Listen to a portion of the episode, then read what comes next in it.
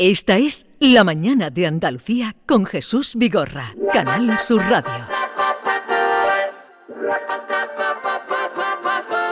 Casi te equivocas otra vez, casi se te escapa sin querer. Tienes el abrazo tan inevitable. Mira cómo baila la verdad, mira cómo mira sin mirar. Mira como nunca me ha mirado nadie. Vete que no quiero hacerlo mal, porque tengo el corazón insoportable.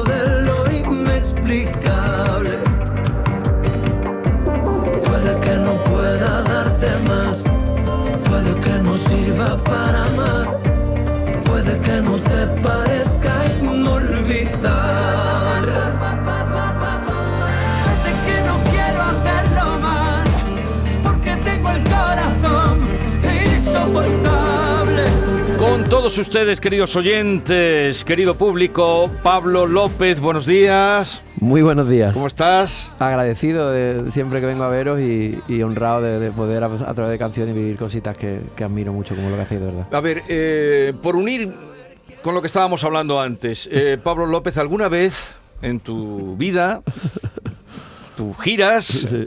eh, alguna mujer se ha acercado a ti y te ha dicho, eh, Pablo, mm, el número de mi habitación es la 211? Pues mira, voy a ser más concreto todavía. Me tiraron una vez, fíjate cómo sería el hotel, que me tiraron una llave de esta antigua que lleva colgando una cosa muy grande para que no se la robe nadie.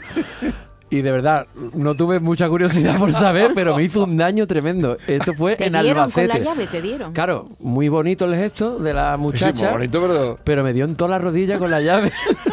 Entonces ya descarté lo, lo que pudiera pasar. Pero después, es que era poco romántico. Era muy poco romántico, pero bueno, es, un, es algo Esa es la única vez que te han dicho, este es mi número de habitación. No, no, no, o sea, no por decirlo, pero sí es verdad que son cosas que... Bueno, que ella ves que me relajo y va a decir una barbaridad que no se puede decir por la radio, pero... Bueno, puede pasar, ¿no? El mundo de los hoteles tiene, tiene esa No puede bohemia, pasar, ¿no? no. Yo te estoy preguntando si a ti te ha pasado. A mí me ha pasado, sí. Te ha pasado. Y, eh, Pero que no he llegado a, vivirlo. que- que no lo has vivido. Que te hayan dejado de- debajo de la servilleta el teléfono. Eso sí, eso sí, también mucho, sí, sí. Debajo sí. de la servilleta. Sí, sí, no, no. Y la firma de disco, por ejemplo, y además que, que, insisto, con toda la intención del mundo, que no es una cuestión de una chavala que está asustada y te va a dar el teléfono, no, es, es, mira, te traigo el disco, pero me interesa un carajo. Perdón, perdón la- lo que acabo de decir. Me interesa, pero aquí tienes mi número de teléfono. Eh, eh, gracias. Y, no, no. Aquí tienes mi número de teléfono, me dijo. Eso fue hace poco, me pasó. y yo de- tuve por llamarla, digo, "Eh, qué convencimiento, Oye, ella ¿qué- lo tiene claro. ¿Qué querías, no? A ver, ¿qué quieres? ¿Te das cuenta, David? Lo mismo Sí. quería contarme, yo ¿Te, que sé. te das algo- cuenta, Pero mi, David? mi pregunta es, ¿tú no eres curioso y, y llamas? O sea, ¿y, si, y si- y si es la mujer de mi vida? ¿Y si se te ha escapado la mujer de tu vida, Pablo? Es que yo soy un poco del teléfono. Al fin y al cabo, ya yo creo que cuando, cuando pasa algo que también me puede haber pasado, ¿no? De esos flechazos o de esos encuentros que tienes que a lo mejor no vas a volver a ver o lo que sea. Yo creo que lo último que ha hecho falta es el número de teléfono. Yo creo que ya se ve todo antes, ¿no? Pero bueno, en cualquier caso me está dando un poquito de pudor hablar de esto.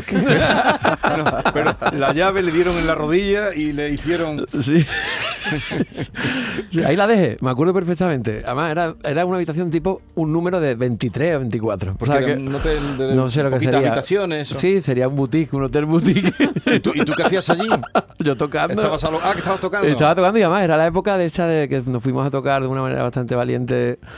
Porque eh, dos meses antes estábamos literalmente encerrados todos, no con medida, En la- en la- encerrados. En la época dura. Claro, y era esos días que los conciertos, pues, por una Ford de 2000, pues que iban 800 personas y uno a dos metros el otro. O sea Sí, que sí, sí. él- ella se lo jugó, se la jugó porque era para haberla pillado totalmente. Además, no se podían ni levantar, aplaudir. Pero fíjate que me pilló concentrado en estos momentos que estoy yo metido más en el piano que otra cosa y sentí una hostia en la rodilla y miré y veo una llave así de grande y me no quise ni mirar. Oye, la. Eso lo coge un novelista y te hace una novela. Tienes tatuado en el brazo un número de teléfono 6450677. No lo diga. No, no, falta un número, falta un- Es un número no, ¿no? No, esto es en la matrícula de mi piano. Ah, Sí, sí. Es que cuando me hizo tanta ilusión, que yo mi primer piano lo tuve con 34 años, o sea, que me pude comprar, ¿no?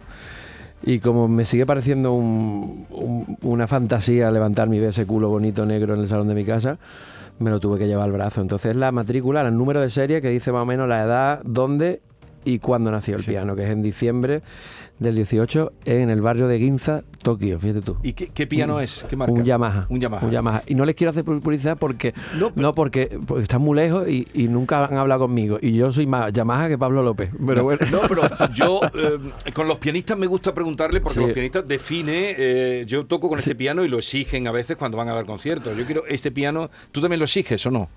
Bueno, suena, suena, hoy me estás dejando, ¿eh? Suena un poquito la palabra así, pero sí es verdad que es que es, mi- es el instrumento y como por desgracia no puedo transportarlo yo. Por eso. Sí es verdad que desde hace un tiempo más te diría que tengo la suerte de que de que me los ponen en todos lados, ¿no? Vale. O sea, pero porque pero tampoco eh, hay gente que se dedica a eso y es maravillosa, pero tampoco te vas a Canarias, por ejemplo, que tienen pi- pianos que son mejores todavía, son los Steinway eh, grandes.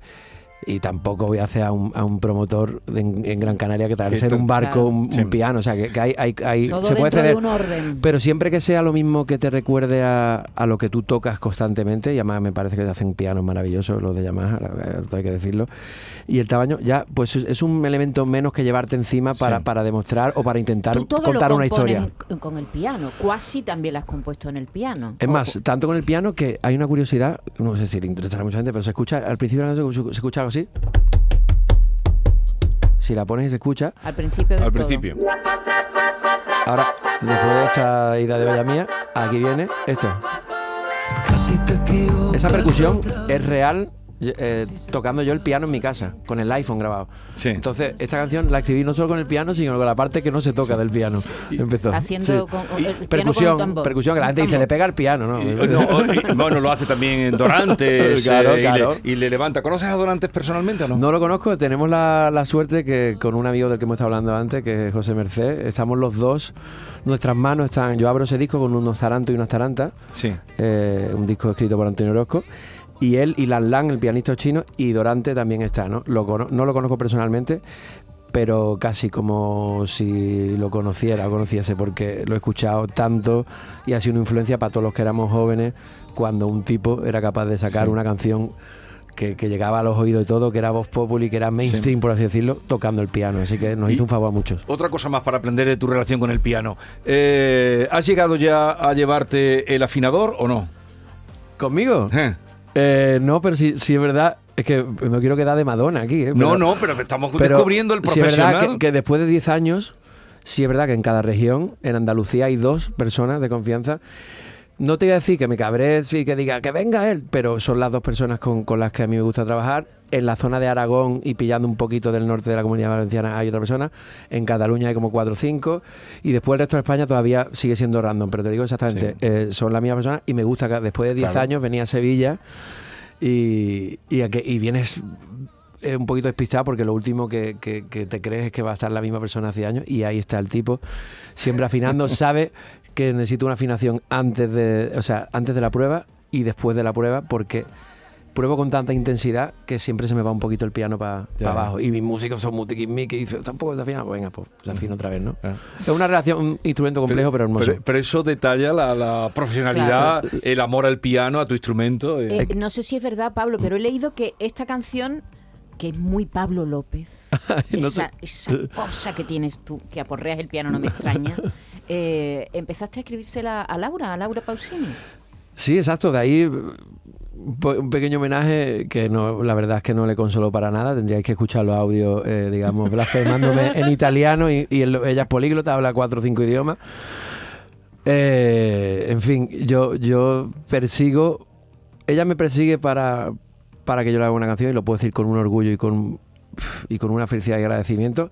Y yo llevo persiguiendo su canción como dos o tres años y por el camino, de verdad, y ella por miseria y todas las cosas que me dice y tal, tal, tal. Pero o sea, unas han acabado cantadas por Rafael, otras eh, todavía están por, por- por terminar por mi parte, pero esta canción, la melodía,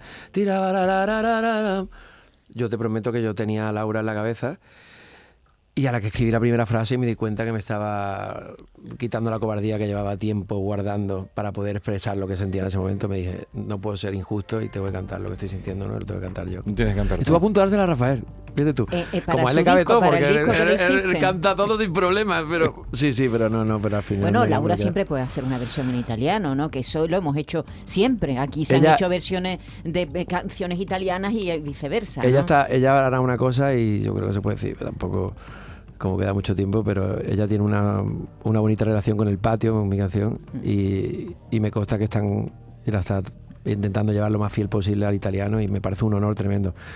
En cualquier caso, he quedado con ella eh, eh, em, para tomar un café en Roma, que esto me encanta, es como muy romántico, pero... Y le he prometido que, que iría con una canción y todavía no, la- la, y- no la tengo. Y hasta que no la, a- hasta que no la tengas no irás a Roma. O iré y la estará haciendo en el avión, seguramente no, pero, pero bueno, en cualquier caso, qué bonito poder decir esto y, y sin, sin, sin ninguna vanidad, ni mucho menos.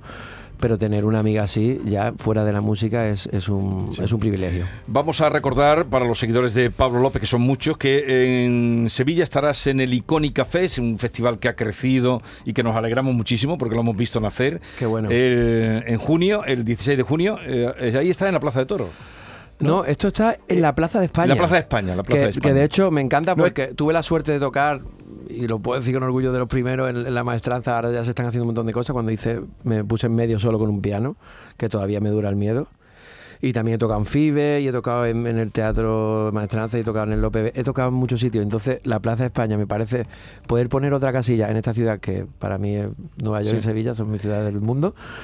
Es un honor y espero que... Bueno, ¿sabes que- qué, qué bonito han quedado esos festivales? El año pasado fue un- Yo- Bueno, la temporada pasada fue maravilloso. Yo cuando me pongo triste pongo fotos del icon- de, de- de este festival. Es que, que es verdad, maravilloso. qué eso. bonito ha quedado, qué Lo que- bien. y tengo curiosidad cómo, cómo, lo, cómo lo Pues ya lo agotan verás, y esas cosas. bonito. Pablo, cuando escucho una canción tuya, evidentemente pongo mucha atención en la música, pero también en la letra. Y en esta canción, en Quasi, después de decir que tienes el corazón insoportable, dice que tienes la mirada azul. ¿Qué es tener la mirada azul? Pues mira, precisamente para que yo tengo de estos ojos de que, que no se puede decir el color porque es de normales, de normales. Sí es verdad que tengo una, una compañera por ahí que, que nunca me ha regañado cuando me ha visto regañándome yo con la vida. Pero siempre me dice, uh, lo negro me dice, ¿no? Porque se me dice que se me ponen los ojos negros, ¿no? Yo creo que lo de azul es, es un poquito como un an- anglicismo, ¿no? Porque sabes que el blue para blue. ellos, ¿no? Ujú. Y yo no Tristeza, sé- ¿no? Sí, tristeza. Pero- tristeza, pero realmente eh, es un azul más marino, más tristeza, Sí. cabreo conmigo mismo, ¿no? Por no saber disfrutar de los momentos. Pero estás mejor ya o no? ¿Por qué le preguntas si está mejor? Hombre, pero tú escuchas la canción. Cuando- está mejorcito. Eso, eso es lo que me dijo la primera dama cuando me abrazó después de cantar el patio. Me dijo en plan, uy, chaval, ¿cómo estás tú de la cabeza? pero, pero, pero, pero- no, pero de verdad, no, sí, estoy disfrutando, pero bueno, simplemente expreso, ya tengo la oportunidad que puedo distinguir los momentos en los que estoy cabreado y los que no antes, no sabía ni dónde estaba. Justo.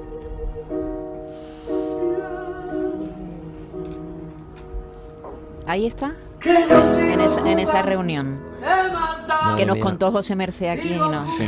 reímos mucho. En esta, en esta, no- José Merced estaba en la de Glenn Close. Eso, la de. ¿Esta no es la de Glenn Close? Esta es la de. Me encanta, me que encanta. esta- sí. no, esta no. Dice- esta es la, esta dice es de la primera dama. Este, Ah, vale. la de vale. mi amiga Jill Biden. Ah, que, vale, le, que le vale, di mi. WhatsApp. ¿Y tienes el teléfono de Glenn Close, Pablo? ¿Tienes el teléfono de Glenn Close? No, pero, pero pude hablar con ella y me he comunicado incluso por Instagram, que me parece una locura cuando pone escribiendo y es Glenn Close. En fin, no es que hable todos los días, pero es un amor y es un y es tremendo lo que transmite y la, la sabiduría, sobre todo, Sí. ¿no? Al fin y al cabo. Y se le vio emocionadísima la ima- las imágenes esas cuando se acerca a ti al piano, es extraordinario. Oye, eh, bueno, háblanos porque ahora te vas a quedar, hoy ya te quedas en Sevilla, ¿no? Hoy me quedo, mañana me quedo también y hasta el domingo. Porque ¿Habitación número? Habitación- Sí. número 500, no te la digo, te la digo, el hotel no, pero es de 512. 512. Oye, eh, ¿qué vas a hacer? Sabemos que vas a estar en Logoya, en la gala de los Goya. ¿Qué vas a hacer? Pues mira, primero disfrutar de, de- de- de poder este, entrar en un mundo que ya quisiéramos tener los músicos, ¿no? Tener uno, uno- un evento tan importante donde se paraliza un país y, y una ciudad se pone bella para ello. Y tengo la oportunidad de estar con un tío con el que estuve también con Glenn Close y con la, que es Israel Fernández, que bueno, para quien no sepa es una de las voces del flamenco mundial ahora mismo. Y vamos a tener la suerte de que nos cae encima una canción del grandísimo Ray Heredia, que es La Alegría de Vivir, que la hemos escuchado de todas las maneras. Y yo creo que estar a la altura de, de algo que va por delante nuestra era difícil, pero teniendo a ese genio y todo el amor que está poniendo la gente de los Goya, desde la que agradezco desde aquí, va a ser un día inolvidable, seguro. ¿Y, y ya la, la habéis ensayado ya? Y Sí, sí, los sí, dos? sí. Sí, no, la hemos ensayado. Al final, cuando nos vemos, hacemos de todo, pero pero yo creo que todo al final eh, eh, tenemos tengo esa sensación de que todo lo que hayamos hecho no lo vamos a hacer en el escenario y que nos vamos a dejar llevar desde la fidelidad y desde el respeto absoluto a- por esta canción que yo creo que te maneja, te secuestra, te viola, ¿no? O sea, no, no, no puedes tú intentar manejarla a ella, ¿no? Y eso es una suerte y a la vez el riesgo ese, ¿no? Del nervio de lo que pueda pasar. Mm, Bueno, bueno, bueno.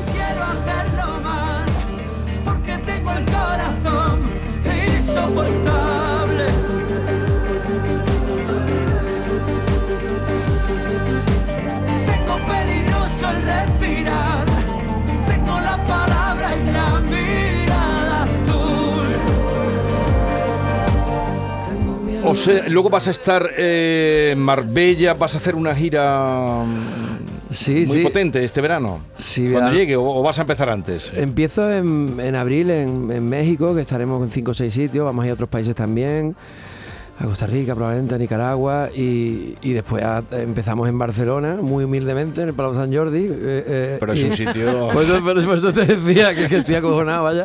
Y después, y después vamos a ir a todas partes. Yo, eh, el año pasado, que tocó todo el mundo, no, no toqué, veníamos de hacer 82 conciertos en una época más convulsa. Y, te- y- y, bueno, esta frase de tengo el corazón insoportable es por culpa de, de, de ese De aguantarme, ¿no? De aguantarme sin tocar. Así que estoy deseando. Y a la vez con el nervio de, empezar de nuevo. Es que para mí me sigue pareciendo una locura que un tipo y una tipa se peinen, busquen un sitio, ¿no? Ya que compren la entrada y, hagan de su, de su de mi día su día, ¿no? Así que deseando que llegue ese momento, esa comunión tan bonita que es el directo.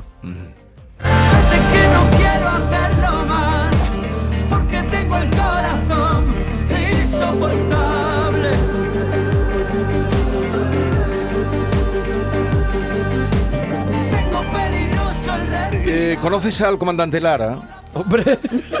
¿Lo conoces? ¿Has viajado? ¿Viajarías con él si Yo- cuando vayas que- a México ahora? o- Pues Yo, pero yo viajaría con él, lo que pasa es que probablemente cerca de las Azores, cuando ya me hubiera, me, hubiera muerto seguramente, de que me escuchas yo y de la mitad de la gente. Comandante Luis Lara, buenos días. Buenos días, Vigorra, ¿qué tal? Y Pablo López, un grande, un grande de- del mundo musical a, a nivel eh, internacional. Qué tío más grande, Dios No, mío de mi alma. esto, esto es de verdad? Hombre, por Dios, ¿te imaginas que fuera yo uno que imita al comandante Lara, eh? Hostia, de verdad, Juan perdona que te lo diga. a comandante Lara. Luis, Luis, Luis, Luis, eh, estoy, a- estoy sudando, me ni, ni que, ni que te resucitar a Michael Jackson ni hablar con te ¡Qué guay, tío! ¡Qué honor! Ahora no me saca aquí ni Dios, David. Dios mío de qué tío más grande eres. Y Se, se- se sienta este hombre delante de un piano y eso es magia pura, Dios mío de mi alma. Eh, Tú sabes que Luis canta muy bien también, ¿no? Bueno, sí, sí, yo, lo he visto yo, mira, eh, no- he visto eh, más vídeos. Yo eh, ya estoy, estoy repetido. Estoy deseando que venga alguien a mi casa Sí. para tener la excusa para ver todos los vídeos. He visto todo de él, todo. De- hasta del comandante recetas Lara. de- Sí, sí, sí. Pues ahora estrena en Madrid, ahora primero de marzo, un espectáculo. Ay, no me digas. Eh, ya no quedan entradas. Está, ya, ver. está ya como Pablo y López. yo, Luis, enrollate, ¿no? Que sea por la parte de atrás, ¿no? Por Dios, Pablo, tiene que venir tú en primera fila, por Dios. Por la y te al escenario y todo. Te ponemos un piano allí, te hace falta, vamos en Bueno, el estreno. pero, escúchame, esto no es broma. Yo eh, voy a buscar la manera de colarme en tu sitio, tirando de cara, ¿eh? Pues ya está tardando, ya está tardando, ¿eh, que no se ha enterado nadie, que esto estamos hablando nosotros ahora mismo en solitario aquí en privado. Escúchame, en primera fila, Pablo López. ¿Dónde estás? ¿Dónde estás? Pues vamos a ir a, Madrid. Bueno, estamos aquí primero primero en, en, Castilblanco de los Arroyos, aquí en Sevilla, pero luego estamos el, el 4 y el 5 de marzo en Madrid, en el Teatro Capitol, en la Gran Vía. Pues- si pues- te coge por Madrid, No, vamos, no, ni lo eh, no, pero es que el domingo yo vuelvo de Sevilla de los Goya y me voy a sentar en la puerta a esperarte. Escúchame, ni lo dudes, por favor, vamos, que ahora mismo esto está más que cerrado. Pablo, ya. tú tienes prisa, es que Luis se va, se va, a se va a No, contar si se un va- sucedido. Se Si va a quedar, se va a quedar aquí. No, yo que, pero Ella- tú te crees que me voy a ir yo, lo siento por los compañeros que me estén esperando en otros lugares, pero yo me- pero aquí no me mueve nadie. Bueno, Bueno. mi madre me va a salir de aquí. Eh, Da- David también está hoy, comandante. Sí, David Gallardo está aquí. David Gallardo, buenos Pablo, días. Buenos Hola, días. David. Hola. Buenos días. Qué bueno saludarte también, por Dios. El sobrecargo. David Es el sobrecargo de, de- Sí, de sí, esta, David. de esta nave. Eh, comandante, a ver, Eh, ¿qué, qué nos va a contar hoy? Pues mira, hemos empezado em- pensando con, Madonna y con el Botox. Sí, hemos, estamos- hemos hemos visto la foto de Madonna en las redes sociales. No vea Madonna, Se ha ¿eh? comido Madonna también. No vea Madonna, ¿eh? Te parece. No vea la cara de Madonna, ¿eh? Se la co- como una boba. ¿Qué le ha pasado a Madonna, hijo? ¿Qué te ha pasado? Como, un- como una boba de pan de esta, así, una, una telera. ¿Qué le ha pasado a Madonna? Pablo, ¿tú conoces a Madonna personalmente para decirle algo, hombre? La tengo bloqueada el A ti-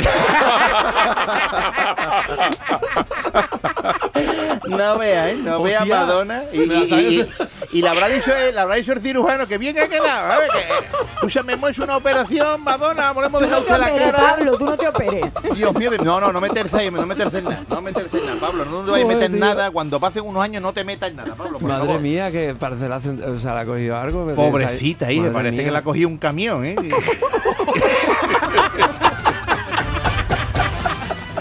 encima ha pagado, Luis, encima ha pagado. Hay que ver. Pues mire, tengo una, una historia porque he estado, expli- eh, escuchando ahí a Pablo atentamente y ha dicho que su Sevilla, su Sevilla y su Nueva York son las ciudades que le gustan.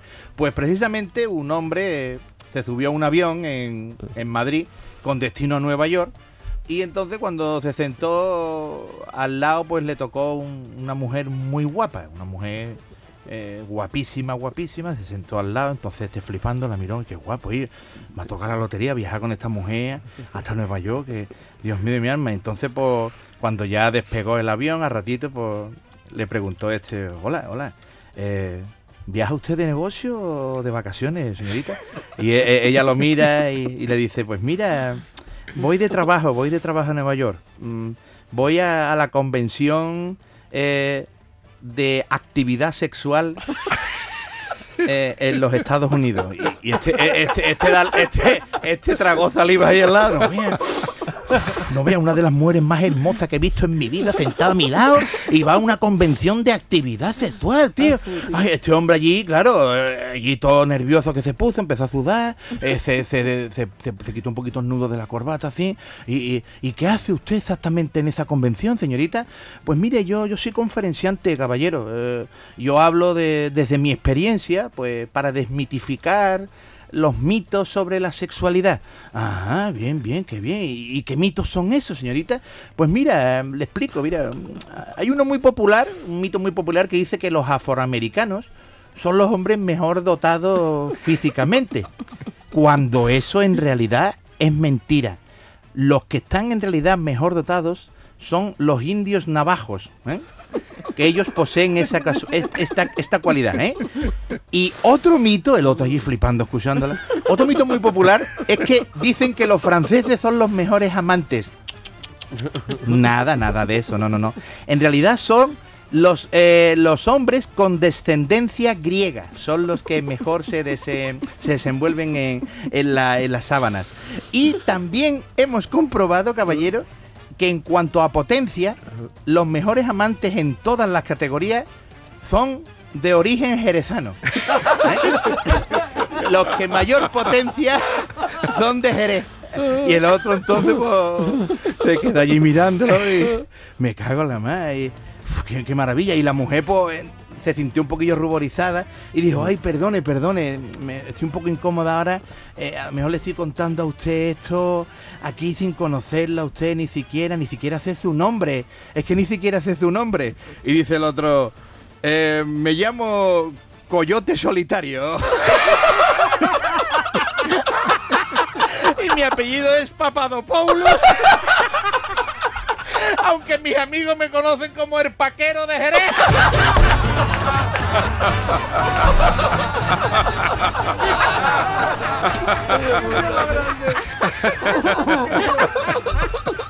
Coyote solitario, Papadopoulos. Pero mis amigos me dicen el, co- el, el paquero de Paquero de Jerez. Sí, señor, qué, qué cosa más grande. Uy, Ay. Dios mío, de mi alma. Que ver, Pablo, cuando, cuando vaya a Nueva York otra vez, a ver te toca eh, una muchacha de esta y, y tú di que te llama, yo qué sé, el hombre que le susurraba a los caballos. Yanakis. Terremoto de Jerez. Dile que, te dicen a ti. Bueno, Ay, Dios. a ver, que, eh, comandante, que dice que se queda aquí Pablo. Ah, bueno, si Eh, se se, queda queda, con nosotros, pues, sí, sí. quedo. I- Intégrelo en la. Pues sí, mira, eh, mira Pablo, te voy a contar otro sucedido. eh, que iba un, hombre andando por la cerva. eh, y, de momento, de repente, lo rodeó un grupo de, caníbales. Unos, unos- salvajes caníbales y entaparrados allí. eh, y mirándolos todos con, con, cara así, con los ojos ensangrentados, mirándolos así. Y, y- se veía que no tenían muy buenas intenciones, claro. Entonces este hombre dice, uff, ya, ya, ya estoy muerto, ya me voy yo para el patio de los calladitos, esto no va a ser normal. Y en eso se abrió el cielo y apareció un rayo de luz y se escuchó una voz muy profunda y dice la voz, no, todavía no, todavía no estás muerto. Lo que debes hacer es quitarle la lanza al jefe caníbal y clavársela a su hijo que está al lado en el corazón. Entonces el hombre, pues, cuando escuchó eso, empezó allí a, pegarle esa marreón allí al jefe y a pelear con él, allí entró en trifurca con él, hasta que consiguió quitarle la lanza, le quitó la lanza al jefe cuando terminó la pelea ahí y, se la clavó en el pecho al pequeño que estaba junto al jefe. Y ante todos los caníbales, ¡oh! cuando vieron eso, todos los caníbales, ¡oh!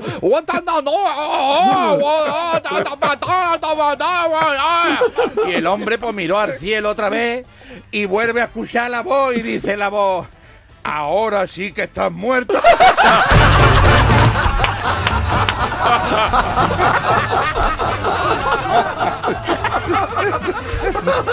¿Para qué te metes nada?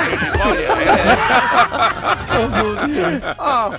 Mira, 7 de la mañana, 7 de la mañana, finales de enero, siglo XI, baja edad media, y, y- y regresa un caballero al castillo después de una batalla enorme y el tío venía que daba pena, este venía con, con la armadura toda abollada, el yermo torcido, ¿eh? la, la, la, la cota esta de malla, esa que se ponen así, todo hecha con boquete, llena por todos lados agujeros, el caballo cojeando, y, y- y- y se bajó del caballo en la puerta y salió el señor del castillo a su encuentro y le dice, ¿pero qué te ha pasado, pisa mía? ¿Cómo viene así? Es una defecio que viene todo ese polvo. Dice, Señor, vengo de, de serviros como os merecéis, castigando duramente a vuestros enemigos de poniente. Y dice, y dice el señor del castillo, ¿pero qué dice? Si yo no tengo enemigo en poniente. Y dice, ah, ¿no? Pues ahora los tiene.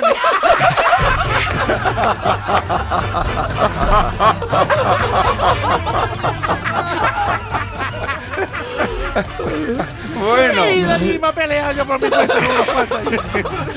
Eh, Luis, qué, qué raro que no hayas contado este día ninguno de infidelidades, que siempre cae alguno. Hombre, no, no, hombre, no, no, no, no había caído ninguno en la lista que traía hoy, David, no sé. Hijo mío, Eh, ¿cómo eres? no, como siempre cuenta Que uno, que yo no sé, pero hombre, todos los días no se puede contar lo mismo. Claro, todos los días no hay se puede que- comer jamón. Hay que variar el repertorio. Hay que comer gamba también y eso. Bueno. Eso, mira, mira, dos tíos que tenían un colocón muy gordo. Un colocón muy gordo que se habían bebido ya hasta el liquidito del queso fresco con Coca-Cola. Mira, colocón perdido. Un colocón muy gordo.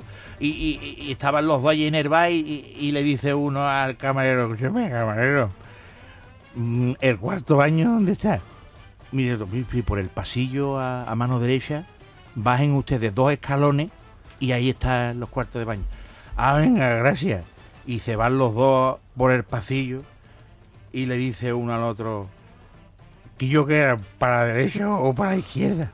Y dice, el camarero ha dicho para la izquierda, pero para el lado izquierdo estaban reparando un ascensor allí también, ¿no? Y entonces pues, cogieron para la izquierda y mira, pegaron un carajazo con el perdón de la palabra. mira, un ¡wow! Y se caen los dos por el hueco y se pegaron un topetazo muy gordo los dos.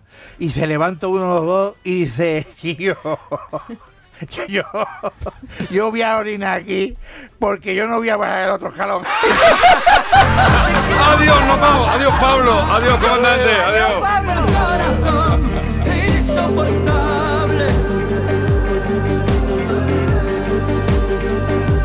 Esta es La mañana de Andalucía con Jesús Vigorra, Canal Sur Radio.